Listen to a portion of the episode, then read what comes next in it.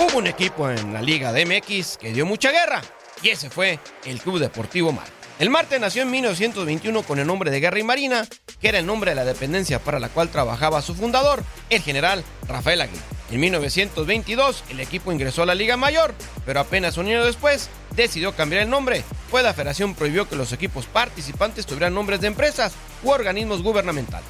Y así nació el equipo Marte. Para la temporada 42-43, la última de la época amateur, formó un equipazo y salió campeón. Entre sus figuras estaban Felipe la Marrana Castañeda en el arco, el inmortal Luis Pirata Fuente, José Luis Borboya, quien luego jugaría en el Real Madrid, Manuel Alonso Pría, es jugador del Racing de Santander, y José Elche Gómez, argentino, que luego haría una gran carrera como técnico. Posteriormente, fue uno de los equipos que dieron inicio a la liga profesional en México.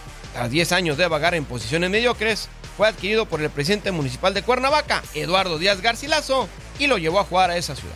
Durante su primera temporada en Cuernavaca, en la 53-54, el Marte logró ser campeón de la mano de Ignacio Treyes, quien ha sido Nacho conquistaba su primer título de liga en la primera división.